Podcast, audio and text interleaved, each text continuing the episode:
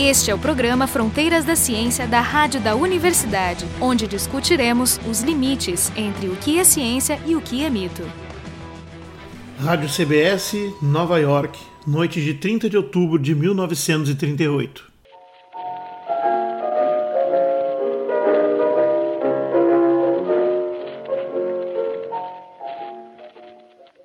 We are bringing you an eyewitness account of what's happening on the Wilmuth Farm, Grover's Mill, New Jersey.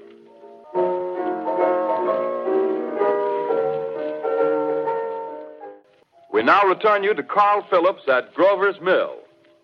Ladies and gentlemen, Marion. Ladies and gentlemen. Ladies and gentlemen, here I am, back of a stone wall that adjoins Mr. Wilmer's garden. From here, I get a sweep of the whole scene. I'll give you every detail as long as I can talk and as long as I can see. More state police have arrived. They're drawing up a cordon in front of the pit. Out. Wait a minute, something's happening. Humped shape is rising out of the pit. I can make out a small beam of light against a mirror. What's that? There's a jet of flame springing from the mirror, and it leaps right at the advancing men. It strikes them head on.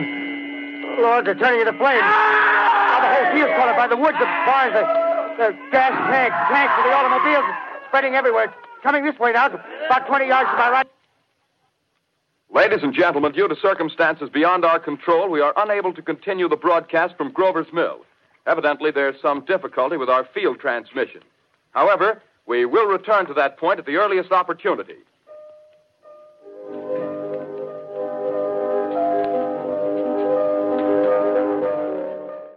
Ladies and gentlemen, I've just been handed a message that came in from Grover's Mill by telephone. Just one moment, please. At least 40 people, including six state troopers, lie dead in a field east of the village of Grover's Mill. Their bodies burned and distorted beyond all possible recognition. Vocês acabaram de ouvir um trecho da radiodramatização da novela de ficção científica Guerra dos Mundos, de H.G. Wells, encenada pela trupe do The Mercury Theatre on the Air, produzido e dirigido por Orson Welles no formato de um noticiário urgente inserido numa programação aparentemente normal de rádio. Com esse formato, Orson Welles planejou uma pegadinha para assustar as pessoas, já que se tratava da noite de Halloween, mas não esperavam a enorme reação que aparentemente resultou em pânico em massa em muitas localidades dos Estados Unidos. Pelo menos como foi descrito nos jornais do dia seguinte. O quanto disso é verdade? Quanto disso é lenda? Fronteiras da Ciência celebra os 80 anos desse importante evento midiático. Como nem todo mundo sintonizou no momento que começou, as pessoas não ouviram o aviso inicial de que era uma dramatização. É, é mais do que isso, né? Porque o show esse, ele parece uma transmissão de rádio sobre coisas reais. A intenção dele era um pouco se afastar das dramatizações normais, que elas têm uma certa, vamos dizer, um certo formato artístico e mais na direção do que parecia mais ser a realidade. E aí houve esse problema que as pessoas que não pegaram desde o começo o show, não viram a abertura dizendo que era uma dramatização, pensaram que eram realmente transmissões de rádio. É, e tem que lembrar que tem um certo contexto que esse tipo de mecanismo que ele usou de usar interrupções embora já existisse, não era muito comum. As pessoas já estavam condicionadas. É, não, mas o ponto é que, como estava na iminência da Segunda Guerra Mundial, uhum. a CBS, alguns meses antes, tinha enviado uma equipe para cobrir a crise da invasão da Áustria e ali, nesse momento, eles começaram a fazer essas interrupções e, embora não fosse novidade, o número de interrupções cresceu muito. Então, virou corriqueiro e as pessoas estavam esperando notícias de última hora transmitidas nesse formato. Ontem eu ouvi toda a transmissão. Ela interrompe ela mesma, ela não está interrompendo uma outra programação da CBS. Ela está interrompendo uma, uma simulação de uma transmissão normal de um baile Isso. que estaria acontecendo com uma orquestra. Isso, exatamente. Ela é contínua, apresentação contínua de 55 minutos, inclusive com períodos de silêncio, como se tivesse caído a transmissão. E é tão eficiente esse mecanismo que se a gente for olhar a estrutura das propagandas hoje, a chamada ela é muito parecida com uma dessas interrupções. Por alguma maneira, a gente para e ouve esse tipo de formato. O Jefferson colocou coisas importantes aqui, que é o contexto psicológico em que esse programa foi ao ar. Programa que o próprio Orson Welles intencionalmente colocou como um experimento, né, uma, uma coisa inovadora, tentar pegar as pessoas, porque era noite de Halloween, então ele diz, vamos fazer uma pegadinha no rádio, né, contar uma história assustadora e, e que as pessoas se divirtam. Ah, o problema foi que só havia um pequeno aviso no, no início do programa e ele, entusiasmado com o andar da gravação, demorou quase 40 minutos para fazer a primeira inserção comercial, vamos dizer assim, que interrompia e dizia: Este é uma gravação, uma encenação, não é de verdade e tal, não sei o quê. Curiosamente, uh, os problemas já estavam acontecendo na primeira meia hora de transmissão. Não, é claro, porque a estrutura do programa é, é que, assim, o começo do programa é um narrador, que deve ser o Pierce, no livro do H.G. Wells, ele tem uma série de narradores. E o, o que eu notei no programa de rádio é que o começo é parecido com o livro, até as palavras, as frases, e o final é muito parecido com o livro. E esse meio é completamente diferente, que é essa questão de tentar fingir ser uma transmissão ao vivo dos jornalistas e os jornalistas falando com os militares, os militares respondendo, porque tem um momento que os militares eles assumem a transmissão do rádio, como se os se os jornalistas, como se as rádios eh, comerciais tivessem passado, caso de emergência, do domínio das ondas de rádio para pessoal de uhum. proteção, ação de emergência, alguma coisa assim, lei marcial. Ele deu aviso só no início e ah, ele deveria ter feito duas interrupções, uma a cada 20 minutos.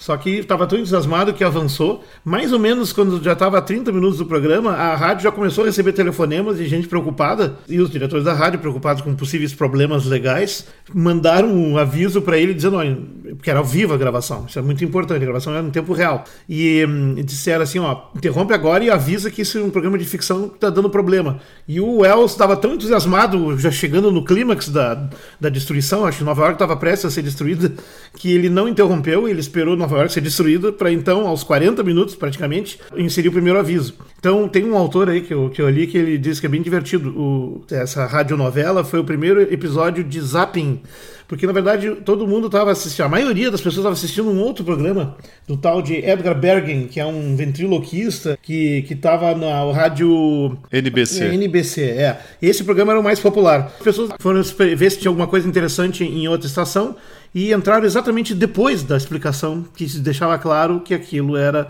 uma dramatização, que era ficção. E aí foram seguindo o drama da história e reza a lenda que foram muitas pessoas que caíram nisso e houve, houve então um pânico em massa. Inclusive, chegou a se falar de um milhão de pessoas assistindo e, portanto, seria uma coisa de massa. É, mas isso não parece ser verdade. É, hoje, hoje sabemos que não é. É, o que é estranho, porque o livro tinha sido escrito há uns 40 anos antes e ele era muito conhecido. Né? Ele era uma literatura juvenil, adolescente, mas um livro de 40 anos tinha sido lido pelas pessoas que estavam na meia-idade ali, né? Então, causou espanto pessoas não se darem conta da fantasia por ser uma obra conhecida. Tanto que eles, eles mesmos só se deram deram conta no dia seguinte, lendo os jornais que tinha tido uma percussão. Mas esse número que tu disse de alguns milhões, ele é inflado e ele é baseado numa pesquisa que foi feita semanas depois. Então é um, o efeito Mandela, onde as pessoas em massa têm uma percepção de uma realidade que não existe. É como tu perguntar meses depois do 11 de setembro quantas pessoas viram os aviões se chocar. Tu vai ter um número muito maior do que aquelas que efetivamente viram. Mas, de fato, teve ligações para a polícia, as pessoas procuraram se informar. Mas certamente o número foi inflado, né? Sim. Depois, autores foram pesquisar mais recentemente. Na noite da gravação, durante a gravação, a rádio, aquela a NBC que estava transmitindo o programa esse do Edgar Bergen, ela estava fazendo uma pesquisa telefonando para 5 mil casas naquela noite. E esse dado só reapareceu 70 anos depois. E ali, o número de pessoas que estavam ouvindo o programa esse da Guerra dos Mundos era 2% de 5 mil. Portanto, muito longe de ser uma multidão de milhões. Mas o fato é que houve casos de pessoas que realmente se assustaram e se impressionaram e reclamaram, algumas bem brabas, outras nem tanto, mas enfim. Só que também, assim, foi alegado que houve mortes e não sei o que, suicídios, tudo, tudo isso é mentira. Na verdade, no máximo se consegue atribuir a morte de uma pessoa que se estressou numa determinada situação, morreu do infarto, mas não não está muito claro. Não houve nenhum suicídio, não houve nenhuma internação por estresse pós-traumático nos hospitais, como alegaram.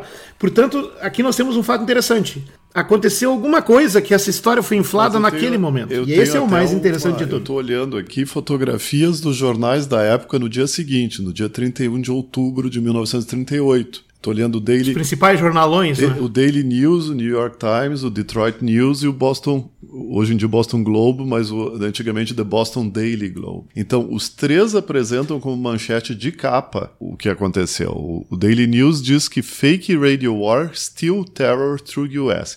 Ou seja, um rádio, uma, uma guerra falsa de rádio causa terror através dos Estados Unidos. Depois, o, o New York Times fala: ouvintes de rádio em pânico confundiram um drama de guerra como fato. O Detroit News ele diz guerra de rádio eh, horroriza pessoas da nação e o Boston Globe diz que o, a mesma coisa, que uh, uma peça de rádio assusta a nação. Se a gente for olhar pelos jornais do dia seguinte, a impressão é realmente que foi um problema muito grande. É, exatamente. Isso, isso alimentou a lenda e a lenda que você nota que são jornais não da mesma cidade, são de várias cidades dos Estados Unidos, inclusive o San Francisco Chronicle. Quer dizer, os principais jornalões deram mais ou menos a mesma notícia e isso ajuda a criar a impressão de um efeito, digamos, de é, mas a hipótese nacional. que está por trás é de que o rádio era um meio que estava crescendo muito e tirando publicidade dos jornais. Exatamente. Então, eles estavam querendo mostrar como esse novo meio podia ser irresponsável, causando terror não confiável. Não confiável. Então,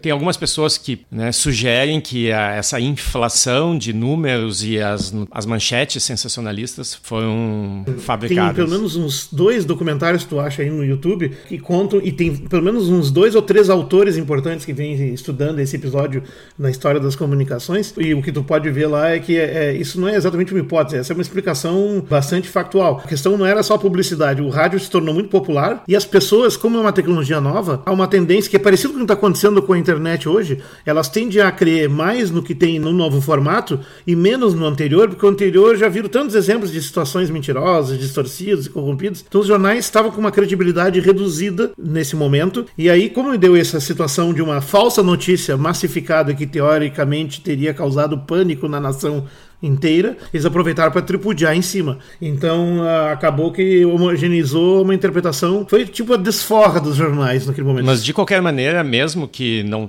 tivesse ocorrido o pânico, houve uma outra transmissão feita no Equador 11 anos depois e essa realmente causou danos, mas ela foi feita de maneira diferente. Ela não teve nenhum aviso de que era uma peça. Eles, dois dias antes, começaram a publicar nos jornais falsas notícias já falando sobre as explosões na superfície de Marte, etc. Então, eles começaram a preparar o terreno. Eles fizeram entrevistas falsas com o prefeito da cidade. Tanto que o exército foi investigar. Então, as pessoas saíram na rua em pânico, viram mobilização do exército uhum. e acreditaram. E no acreditaram. momento que é. descobriram que a notícia era falsa, o movimento passou do pânico total Sim. A revolta foi total. uma tragédia mesmo. Eles foram até os jornais que tinham publicado as notícias antes e a rádio que estava transmitindo, incendiaram o prédio, quebraram, morreram sete pessoas nesse incidente. E a pessoa que originou a, a farsa essa se escondeu por uns dias e depois acabou fugindo do país, nunca mais voltou. É, ele perdeu, se eu não me engano, a esposa e um, uma sobrinha. Ele perdeu a né, namorada e um sobrinho. A namorada, é, é que morreu no incêndio, é. exatamente. Não, o negócio foi muito dramático. Mas olha, aquele exemplo que eu citei de uma recriação aos 60 anos no estilo no noticiário dos anos 90, é, a rádio fez o contrário. Eles ficaram 21 dias anunciando de hora em hora que eles iam fazer uma dramatização e eh, tentando reproduzir um estilo moderno o que aconteceu em 1938 para comemorar. Foi feito na noite de Halloween e eles avisaram a polícia, os hospitais, todo mundo, prepararam o terreno, tudo. E mesmo assim houve centenas de telefonemas, só que todo mundo já estava preparado para avisar: não, não é verdade, vai com calma e tal. Mas eles conseguiram fazer, digamos, o censo das chamadas e outros, e mesmo com todos os avisos. Tem muito mais gente ouvindo agora, né? A quantidade significativa de pessoas uh, se assustou e reagiu de acordo.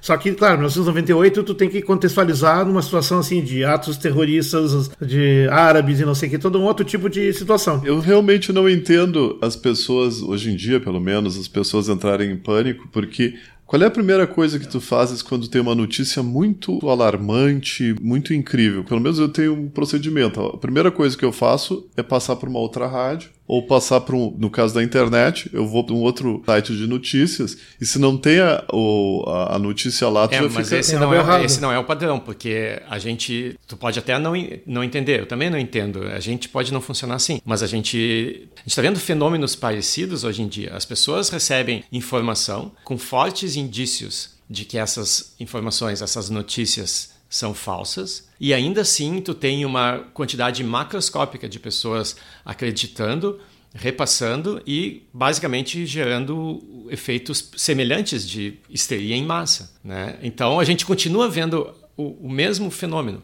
Não são alienígenas, né? mas essencialmente é o mesmo mecanismo. Não, mas é verdade. O que o Jefferson está contando, e é, os exemplos estão aí, acabou de se encerrar um processo eleitoral aqui nacional e, e, a história das fake news, das notícias falsas que se difundem descontroladamente com consequências, consequências de diversas ordens, inclusive eleitorais que o rádio naquela região de. Não sei se é o nome é agora. Grovers, Grovers, Grovers Mill. Uh, o pessoal que era da região o viu também, porque o rádio pegava lá. Grovers Mill fica a 11 milhas de Princeton. Princeton tem uma universidade importantíssima e eles usaram esse um único elemento real da história para quê? Para dar uma credibilidade, porque eles entrevistaram exatamente o cientista, o Pearson, que era um astrônomo da Universidade de Princeton, que ficava ali perto.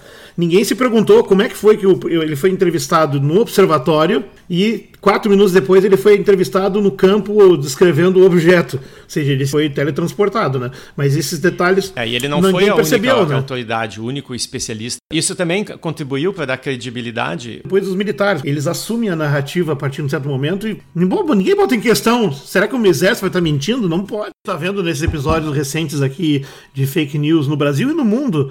É uma situação de vulnerabilidade. Eu acho que a gente está descobrindo agora, finalmente, um problema de psicologia social de massas, que é uma vulnerabilidade humana para certos tipos de boatos e notícias, quando disparados, eles ficam além da capacidade de controle, mesmo que de alguns indivíduos fiquem gritando não é, não é, não pode, não é suficiente. Eu troço, primeiro tem uma onda de resposta, depois a poeira baixa, mas aí já é tarde demais. Existe uma diferença entre o que a gente, a gente tem dos fake news, esses é, disparados por, por esses novos aplicativos de mídia, mídia social, e uma coisa parecida com o que houve nesse programa de rádio, porque esse programa de rádio foi pensado, foi escrito, bons atores fizeram, ou seja, uma coisa de grande qualidade. Os dos fake news, esses de que a gente está recebendo até por, por, no episódio dessas eleições, é, é bem diferente, porque são coisas de muito baixa qualidade, mas em grande quantidade. Então, mesmo que você não leve muito a sério aquele videozinho, aquele meme que você recebeu, ele de alguma forma eu acho vai minando a, a mensagem. É tudo estereótipos e isso tu consegue capturar, mesmo que tu não acredite muito uhum. no contexto. Realmente, aqui no caso, são, digamos, falsas notícias com um acabamento muito pobre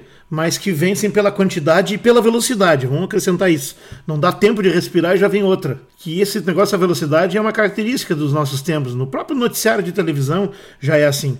Como já rapidamente entra na notícia seguinte, não dá tempo também de refletir. É a diferença entre ler a notícia e ouvir ela. Quando tu lê, tu ouve a frase e diz: Não, pera, essa frase é errada. E tu nem vai ver a seguinte, tu fica brigando com a primeira. No rádio ou na TV, tu ouve uma frase, duas, aí diz, peraí, tem algo errado. Aí já vem a próxima notícia, ah, isso aqui também é legal. Pronto, então teu spam de atenção é, é, digamos, é desviado rapidamente. Um outro mecanismo que talvez seja, seja importante, eu, por exemplo, eu não sei se hoje em dia uma, uma farsa na, no mesmo molde da, da Guerra dos Mundos, que como o Wells fez, se ela teria sucesso, porque como ela é inicialmente baseada no parecer, na confirmação de especialistas.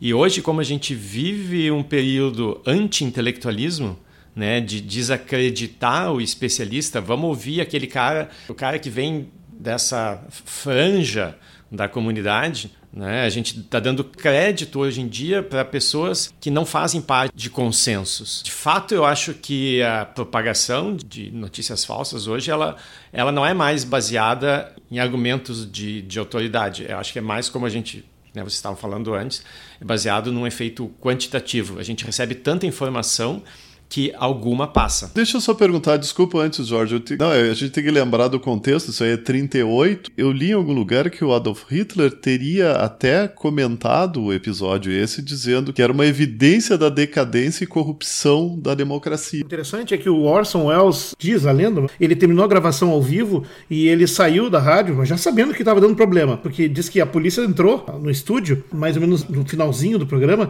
e através da, do vitrine lá do, do estúdio, dá para chegar os policiais chegando. Diz que o narrador, esse que que é o, o Carl Phillips diz, ele disse, né, em várias entrevistas, né, nós vimos aquilo lá e vimos tem um problema, acho que os caras vão nos prender. E na verdade a polícia foi mandada, chamada lá pela direção da rádio para proteger ele, porque eles tinham medo que houvesse uma reação da população contra a rádio, que não aconteceu ali naquele momento. Mas o El saiu dali e foi pro ensaio de uma outra peça que ia estrear na semana seguinte, passou a noite toda nesse negócio, dormiu uma hora, duas, e de manhã ele teve que ir correndo na rádio dar uma entrevista, que essa entrevista que ele deu para os jornalistas é muito interessante, tá é filmada e ela está na internet também, né? Eles meio que se desculpando, se sentindo muito mal. Na verdade, é o único, é a única filmagem do Orson Welles que eu conheço onde ele está realmente acabrunhado, tímido e envergonhado, porque normalmente ele é o ego em pessoa. E ele tinha 23 anos de idade, é um negócio impressionante, era muito novo. O Orson Welles é uma figura interessante, eu estava lendo sobre um dos biógrafos dele e ele dizia que ele entrevistou muitas pessoas e todas as pessoas que conheciam Orson Welles, elas estavam todas elas muito, em geral muito frustradas com as outras biografias e todas elas sempre dizendo que as outras biografias não conseguiam capturar a pessoa do El. Que ele era uma pessoa que era odiado, amado, então ele, era, ele só causava polarizações. o Wells é um cara muito controverso. O Wells era isso, ele era um cineasta, ele era um diretor de teatro e ator, ele era um rádio speaker, ele era mágico, né? Ele fazia mind reading e não sei o que mais. E, é, e era toureiro também. Mas, mas eu, citei essa, eu citei essa entrevista que ele deu no dia seguinte, porque ele explica: olha, a ideia não é nova, não fui o primeiro a fazer. E de fato, em 1926, na BBC em Londres, eles fizeram o Ronald Knox, é um programa de rádio. Ele fez uma, um programa chamado Broadcasting the Barricades, é um programa de notícias com dramatização e tal, eles narraram uma falsa, um levante popular, uma, um quebra-quebra que teria tomado Londres. Eles narraram isso de forma assim, dramatizada, como se fossem notícias. E deu, deu problema. Tinha explodido o Big Bang. É, né? exatamente. Isso em 26. Aí, em 27, a estação de Adelaide, na Austrália, descreve então uma invasão da Austrália, né? Usando as mesmas técnicas e também teve reações parecidas. Então, nenhum desses episódios ficou na história como um episódio grande. Tinha que ser nos Estados Unidos para virar a história, né? Mas é, eu sei disso foi mais de 10 anos antes. Então, a ideia não é nova e ela foi repetida algumas vezes. Né? Foi repetida nos anos 70, foi repetida nesse aniversário de 60 anos. E eu não sei se alguém não refez não, tem agora. Uma lista, tem uma é lista de retransmissões na rádio. Só em 2018 teve duas. Teve 2017, 2005, 2002, 88, 71. Tem uma, tem, teve várias. Várias pessoas ligaram para. Só para emendar no que tu estava falando antes. Várias pessoas ligaram para a polícia e existe registro dessas, dessas ligações e muita gente achava que realmente estava sendo invadida pelos alemães. Agora, esse, esse episódio ele é legal assim por vários motivos. Primeiro que é, é, talvez o primeiro grande encontro de ficção científica e rádio na forma de dramaturgia que, que se sabe, com consequências dramáticas. Né? É, como diz alguns, é o primeiro caso de zapping, os caras estavam ouvindo um programa mais popular, estava chato, trocaram para aquilo ali, entraram no momento errado e se assustaram.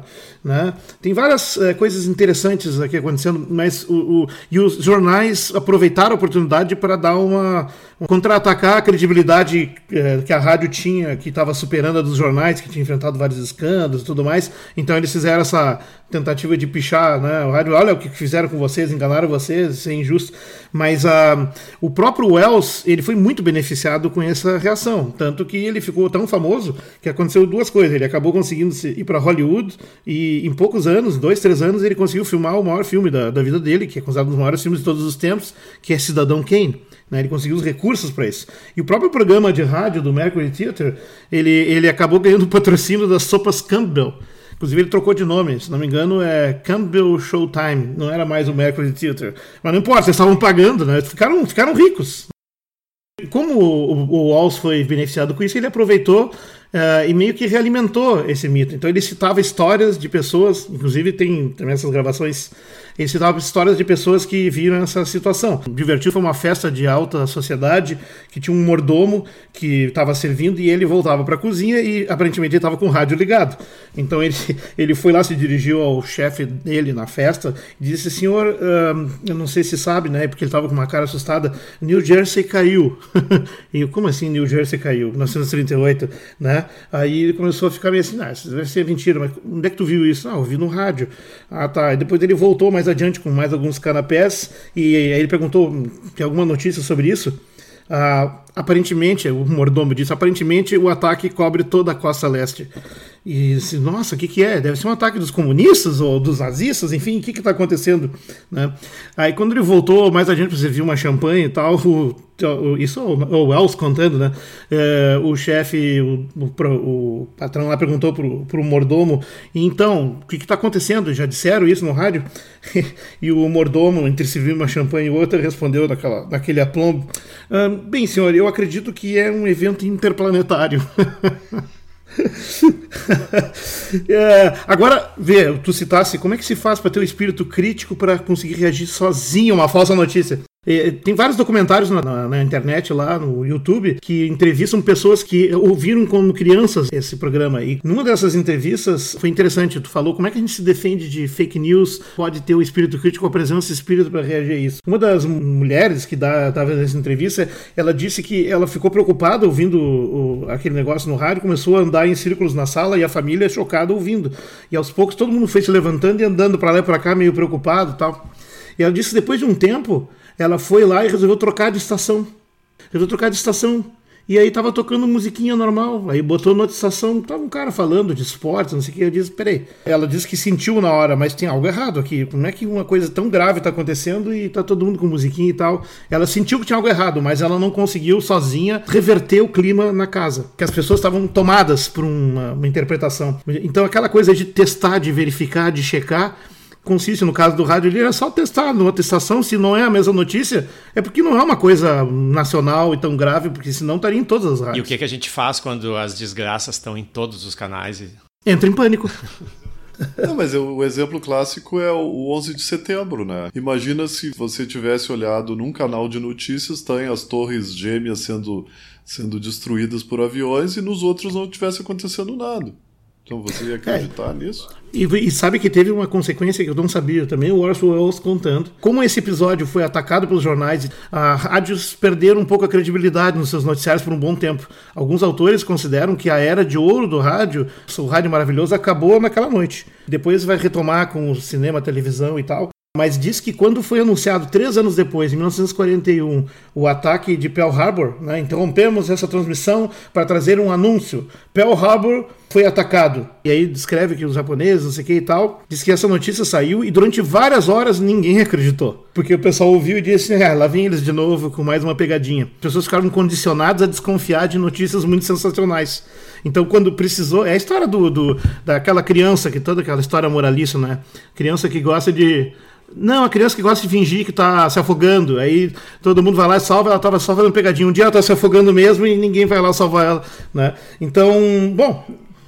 Enfim, nós estamos aqui falando desse, de como a forma como as notícias são veiculadas, o veículo mais moderno e chamativo, como isso aí tudo dribla né, a capacidade de senso crítico das pessoas e pode ter consequências dramáticas em maior ou menor monta, né, como por exemplo pânico em massa ou, ou distorção de informação em massa. Enfim, as consequências geralmente não são boas. É, ódio e a gente massa. ainda não e ódio em massa, como também é possível, como aconteceu, enfim, no plebiscito do Brexit na Inglaterra, como aconteceu na eleição dos Estados Unidos e como de certo modo está acontecendo também aqui. A gente não está falando tanto da, da Guerra dos Mundos, né? Eu, eu gosto muito desse livro. Eu já ouvi de diversas formas, como audiobook, já li em português, já li em inglês. Mas, uh, no final do primeiro parágrafo do, do, livro, ele tem uma frase que eu gosto muito, e agora eu acabei de fazer a, a tradução dela no Google Translate, que é uma dessas inteligências artificiais que estão funcionando bem, né? E que vai ser talvez o, o, o, o, próximo programa de rádio ou de TV que vai fingir algum tipo de, de, destruição humana vai ser provavelmente não de origem marciana, mas de origem da própria Terra, mas um outro tipo completamente diferente de ser. Se né? acabarem com a gente, elas vão fazer experimentos sociais aí. Isso, não, mas esse é um jeito de acabar, né? Porque os dedos das máquinas são diferentes dos nossos, né? Mas eu vou só ler um pouco do trechinho esse traduzido pelo Google. Eu vou deixar exatamente com a tradução do Google uh, Translate, que ele diz assim, ó, ele, ele conta um pouco do que está acontecendo em Marte, depois ele diz assim: No entanto, do outro lado do abismo do espaço, mentes que são para a nossa mente como as nossas são para as feras que perecem, intelectos vastos, frios e antipáticos, consideravam a Terra com olhos invejosos e lenta e seguramente traçavam seus planos contra nós. Isso é o Google Translate, tá? E eh, para mim é muito interessante porque intelectos vastos, frios e antipáticos são provavelmente os intelectos das inteligências artificiais daqui a alguns 10, 20 anos.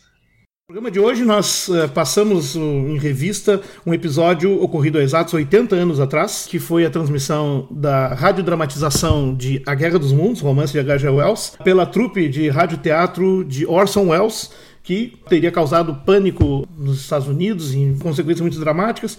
Vimos que esse episódio não teve, na verdade, um pânico na mesma escala como foi propagandeado, mas ele ilustra perfeitamente vários conceitos em torno da difusão de notícias e a percepção das pessoas. Participamos dessa gravação Marco de Arte e Jefferson Lorenzon, do Departamento de Física da URGS, e eu, Jorge Kilfield, do Departamento de Biofísica da URGS.